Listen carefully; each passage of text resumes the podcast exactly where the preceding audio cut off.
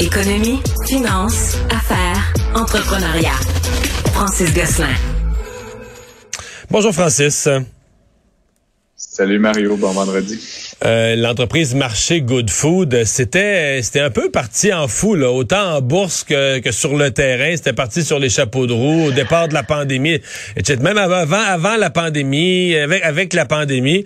Euh, là, euh, est-ce que c'est des gros troubles? Est-ce que c'est des petits euh, chaos sur la route de la croissance? euh, ben déjà, des chaos sur la route de la croissance. Encore faudrait-il qu'il y ait de la croissance. Oh, il n'y a plus de croissance. Depuis, euh, début, il y a puis euh, que de la décroissance. Oh, oh, il y a oh. certaines personnes chez, chez Québec Soldat qui seraient contents, mais euh, en fait, Good Food, comme tu le dis, là, fait son entrée en bourse. Je fais de l'esprit de bottine un peu, c'est vendredi. Euh, euh, Good Food a fait entrer son, son, entrée en bourse en 2015. En fait, c'est une entreprise pour les auditeurs qui connaissent moins bien, là, qui livre en fait des, des colis avec des, re, des fiches recettes, là, donc des repas complets dans des boîtes. t'as ta boîte Euh, avec tout depuis, prêt, euh, là. T'as, t'as, t'as ton morceau de saumon, t'as les petites fèves déjà coupées, t'as l'épice qui va... euh, ta recette. Ah ouais, t'as ta recette, puis tu fais ça là, comme un Euh, casse-tête. Là. Euh, les gens connaissent peut-être Cookit, HelloFresh, tu sais, il y a plein d'autres euh, joueurs là, sur ce marché-là. Good Food était le plus grand en volume, en tout cas en taille, puis ils étaient à Montréal, Ottawa et Toronto. Euh, ils, ils ont fait une entrée donc en bourse en 2015 à un prix de 3,33 par action. Puis comme tu dis, le- les gens voyaient là-dedans là, le Ça, ça a monté, de- ça a monté jusqu'où au sommet, là? À 13 dollars, je pense, euh, au plus haut. Là, ça. Ça, c'était au début 2021. Évidemment, quand tout le monde était confiné à la maison, ben, qu'est-ce qu'ils faisaient? Ils s'abonnaient à des kits repas qu'on pouvait livrer à la maison. Puis comme ils avaient plus de transport et ils passaient du temps en famille, ben, ils cuisinaient. Bref, tout ça pour dire que dans la folie de la croissance expliquée par la pandémie, Good Food a pensé qu'il était bon de se lancer dans un système vraiment d'épicerie. Donc, ils ont créé des mini-entrepôts un petit peu partout autour des villes. Et l'objectif, c'était de livrer en 30 minutes euh, quasiment du fast-food, mais c'était des produits frais. Donc, ça les obligeait à garder de l'inventaire, avoir des camions. Moi, j'ai déjà commandé, le Mario, en, en une heure, là, avais chez vous de la crème glacée, des pommes de terre, euh, des bananes, toutes sortes de catégories d'alimentation livrées chez toi instantanément. Moi, j'ai entendu les pubs, ça m'a toujours intrigué, là, mais OK. Donc, vraiment, là, ils livraient du frais, tu commandais, puis le frais arrivait chez vous dans l'heure. C'est comme t'appelles chez Metro ou chez IGA, là, puis le gars, il part. Là. C'était quasiment ça, là, mais c'était évidemment à travers un site web. donc C'est le merveilleux, mais il me semble qu'il faut que tu faut que tu charges vraiment, vraiment cher, non? Pour pouvoir euh, justifier le Il l'employé. chargeait pas, il chargeait pas cher, non. Il, actuel de, je sais pas, 5-6 dollars, puis après ça, le reste, c'était sur la marge de la compagnie. Bref, ils ont investi 120 millions là-dedans, Mario. L'idée, c'était qu'avec la technologie puis la prévisibilité des commandes, il allait comme toujours un peu deviner que tu allais avoir besoin de tomates euh, demain matin. Euh, évidemment, tout ça, je pense que l'enjeu, c'est qu'ils ont peu assez de volume, euh, essentiellement, pour justifier. Fait que là, en fait, ce qu'ils nous disent, c'est qu'ils arrêtent cette activité-là, donc 20 millions et un 50 millions supplémentaires. Euh, L'action avait déjà été malmenée depuis le début de l'année 2022. Ben, c'est un titre technologique un petit peu et il y a moins de demandes pour ce type de produit-là depuis euh, le début de la pandémie. Euh, et donc là, l'action est passée, j'ai- j'aime l'expression en anglais, Mario, euh, au style de penny stock, c'est-à-dire que l'action vaut maintenant moins de 1 dollar alors qu'elle valait euh, 13 dollars il, y a- il y a- il y a à peine un an. Donc c'est un effondrement là, tu de la valeur de Mais est-ce que tu dirais que c'est une 80 entreprise, une entreprise en, en danger, c'est à ce point-là, ou est-ce qu'ils peuvent se reconsolider autour de leur mission principale? Parce que je pense qu'il va rester une demande pour ça, là, tu des repas vite préparés, les gens veulent bien manger, n'ont pas beaucoup de temps. Il y a une base, là? Oui, il y a une base, puis je pense que, tu sais, j'ai connaître plusieurs de ces compétiteurs, il y a quand même une, bonne base, puis tu sais, d'autres entreprises, Cookit notamment, qui est une entreprise euh, vraiment qui est principalement active au Québec, euh, ont pas vécu de baisse de leur achalandage, c'est plutôt stagnant, on dirait, mais, mais alors que Good Food, c'est vraiment décroissant depuis plusieurs mois. Je pense qu'ils ont essayé de faire trop de choses en même temps, puis effectivement, là, ben, là-dedans, ils ont perdu un petit peu des parts de marché à gauche et à droite. Euh, mais c'est un modèle d'affaires tu sais, qui a fait ses preuves aux États-Unis il y a longtemps puis qui continue de bien fonctionner. Euh, le marché est peut-être prêt pour un peu de consolidation aussi, fait que ce serait pas étonnant de voir Good Food mettre à vendre ou se mettre dans une logique d'acquisition. Mais c'est certain que ça augure pas bien. Puis selon les textes que j'ai lus aujourd'hui, euh, il pourrait avoir besoin de nouveaux capitaux là, dès 2023. Fait que là, c'est dans un contexte où ton action centième, alors qu'elle en valait 13 dollars, c'est plus difficile de convaincre les marchés de lever des, des Ouais. capitaux rapidement et Ouais. généreusement. ouais. Je sors du thème économique pour faire un commentaire qui est fort personnel, mais on n'a jamais vraiment été abonné à ça. Mais on a fait des essais une fois ou deux, puis moi, à la base, une, personne ne peut pas me comprendre si elle ne se souvient pas que je suis d'abord un fermier, tu sais. Puis euh, moi, je mange plutôt beaucoup et plutôt vite, surtout le soir. Fait que mettons, leur, petit morceau de saumon, moi, dans, dans mon livre à moi, là, je le mets dans ma bouche au complet. tu comprends? C'est pas des portions... Euh, c'est des portions vraiment pour des personnes fort raisonnables, tu sais, qui euh, prennent un bon petit repas santé le soir. Mais moi, je restais, je restais, comme sommairement sur mon appétit. Bon, c'est dit. la première ministre britannique qui s'est retrouvée dans une situation... En fait, je, vais t'avouer politique j'ai rarement vu ça. Elle a dû congédier son ministre des Finances, mais pas parce qu'il a dit une connerie, pas parce qu'il a fait une bêtise, parce qu'il a mis en application son programme. Elle, a fait une course au leadership. Elle s'est fait élire chef du Parti conservateur. Gong est devenue première ministre du pays. Euh, elle a choisi son équipe. Elle a mis en place un ministre des Finances. Lui, il a mis en place son programme. Puis là, ben, elle est obligée de le congédier parce que son programme a tourné au désastre. Exactement. Ben c'est t'as bien résumé euh, Mario. Puis ce qui est intéressant, j'ai lu euh, un long long article la semaine dernière à ce sujet-là.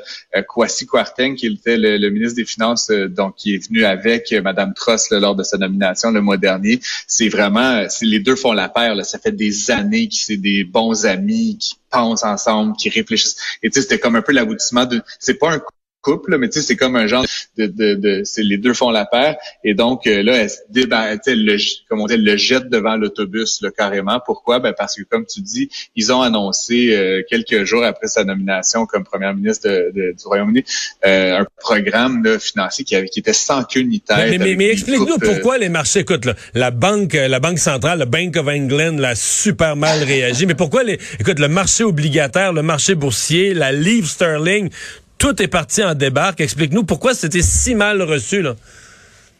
Ben, c'est en fait c'était un, programme financier qui avait qui avait sans queue ni tête avec des, des coupures d'impôts pour les riches puis les entreprises alors que l'État évidemment comme tous les États canadiens, québécois, américains se sont beaucoup endettés pendant la pandémie et en plus ces coupures là qui étaient expliquées par une sorte de logique étrange qui était importante, était pas financée. Donc, elle expliquait pas d'où elle allait, par quel argent elle allait remplacer ça. Donc, forcément, ça allait probablement se retrouver comme de la pure dette sur l'État, alors que, tu sais, les ménages anglais souffrent euh, de l'inflation, euh, des problèmes avec euh, bon l'approvisionnement en énergie, comme comme beaucoup de l'Europe, etc. Donc c'était comme c'était déconnecté de la réalité, c'était à la limite irresponsable, ça a, ça a jeté la livre sterling à terre. Là. À un moment donné, c'était presque à parité avec le dollar US qui avait comme pas été vu depuis des décennies. et puis donc tout ça, comme c'est c'est ce qu'on dit là, c'est que là, écoute, ça fait à peine un mois qu'elle est en poste, puis certains devant se demandent si elle va comme elle va survivre plusieurs autres ben, Il y en a qui réclament des élections, là, carrément, qui disent exactement, plus la légitimité pour gouverner. Là c'est complètement fou. Et donc, ce qui est quand même étonnant aussi, c'est que ce, ce, ce, monsieur, donc, qui était son ministre des Finances, monsieur Quartin, qui, était un peu sa, sa, sa éminence grise économique, tu sais, qui ont, qui ont co-élaboré ce plan économique-là ensemble, qu'elle le jette à l'eau. Euh, c'est parce que c'est quasiment comme si elle se congédiait elle-même. Parce que euh, quand tu congédies un ministre qui s'est mis pied d'un plat, ou qui a dit une connerie, ou qui a fait une connerie, ou qui a fait un geste malhonnête, c'est comme le patron qui, qui, qui observe une, une anomalie dans son équipe, puis qui sévit, là, tu comprends, qui tranche, qui passe le coup près. Mais dans ce cas-ci, le type est congédié pour avoir mis en place les politiques de sa bosse. Là, de, donc c'est comme si elle, quasiment comme si elle se congédiait elle-même, dire que c'est, j'ai pas, j'ai pas de précédent, j'ai jamais vu une situation comme ça je vais, je vais dire, moi, je fais de la stratégie, Mario. C'est une catastrophe stratégique, cette histoire-là, du début à la fin. Après, est-ce qu'il y avait un bien fondé à sa politique? Ce qu'a dit Mme Truss, c'est que, en gros, euh, qu'elle est une incomprise, là, puis que les marchés n'étaient pas prêts à autant d'inventivité, là, puis qu'ils ont agi trop vite, etc. Mais elle, se dédouane. Mais comme tu dis, en signalant avec son allié de, de longue, longue date euh, qu'elle lui fait pas confiance, qu'elle le mette à la porte, etc. Comme tu dis, je sais pas si elle se congédie elle-même, mais elle se désavoue elle-même puisqu'elle a elle-même signé ce plan-là qu'ils avaient tous les deux coélaboré euh, avant de le soumettre. Euh, tu l'as dit, effectivement, la Banque centrale euh, anglaise a, dû sortir de sa réserve pour dire comment c'était une mauvaise idée. Là. Tu sais, ce, qui, ce qui, ça aussi, est politiquement inédit. Tu le sais, les banques centrales ça parle jamais de politique, indépendantes. De, ça parle pas de politique. Mais là, c'était tellement gros puis tellement déconnecté que la, la Banque centrale a dû sortir de sa réserve puis faire un commentaire. Donc, encore une fois, tout ça, ça ligne très mal. On se rappelle que M. Johnson Johnson est sorti un petit peu par la petite porte. Là, il est remplacé par Mme Truss qui multiplie les, erreurs. Donc, on, va probablement avoir des élections bientôt. Ouais, mais à la défense de Mme Truss, Francis, la situation au Royaume-Uni depuis le Brexit, là, je, vais la qualifier, est vraiment merdique pour vrai. là. C'est que, tu à un moment donné, t'as plus beaucoup, t'as plus de bonnes variables, t'as plus de bons leviers pour jouer. Là, tu mm. T'as plusieurs affaiblissements en parallèle de l'économie, etc. Et euh, ta capacité de commerce international est un peu brouillée, ben, un peu, pas mal brouillée par le Brexit. Euh, ils avaient dit au lendemain du Brexit, oh, on va essayer de, sortir, négocier des accords de libre-échange là avec le Canada, avec les États-Unis, mais bon, avec la pandémie, puis d'autres problèmes, puis l'Ukraine, ça a jamais abouti. Mais il y a, euh, c'est un pays, écoute, c'est un pays résilient puis qui a une grande histoire puis que je respecte beaucoup, mais présentement, le Royaume-Uni, c'est un pays qui a des sérieux problèmes. Puis là, je parle pas des problèmes politiques, puis de l'Écosse qui veut se séparer pour revenir dans l'Union européenne. non, puis de l'Irlande du Nord. C'est des sérieux, sérieux problèmes, là. Euh, tout à fait. Puis ce qui est un peu particulier, parlant du Brexit, Mario, c'est que Mme Truss, elle était opposée au Brexit euh, initialement pendant la campagne, etc. Et on appelle ça, elle s'est convertie, on dit-on dans la presse anglaise. Euh, et ce qui est étrange, c'est qu'elle s'est convertie, mais là, elle en parle comme avec la fougue de quelqu'un qui aurait su ça de tout temps, alors qu'elle faisait exactement l'inverse. Elle faisait campagne contre quand c'était le temps de voter. Euh, oui. donc là, tu sais, elle est prise en, sandwich entre son électorat, qui est celui conservateur, qui a bon, est voté en faveur du Brexit, qui a soutenu M. Johnson, puis euh, l'Union européenne qui met la pression, les pressions souverainistes, donc puis avec ce ce plan financier sans qu'une tête. Franchement, j'aimerais pas être. Euh, elle, va, je pense pas qu'elle va bien dormir cette nuit, euh, Madame Truss. On lui souhaite euh, la meilleure des chances ce week-end. Et tu veux me parler de, de, de, greenwashing, qu'on appelle en français l'éco-blanchiment, donc bien mm-hmm. paraître, avoir un langage pro-environnement quand c'est pas exactement vrai, là? Ben exactement, c'est juste euh, une nouvelle qui m'a qui a attiré mon attention, Mario, parce que c'est c'est pas juste euh, des gens qui se plaignent sur Facebook. C'est vraiment le bureau de la concurrence du Canada qui a ouvert une enquête euh, sur la, les, les, pratiques marketing de la Banque royale du Canada. Puis petite Banque royale du Canada, bon, chandail du Canadien. Là, je, je, suis très sensible à plus à cette partie-là ces, ces jours-ci.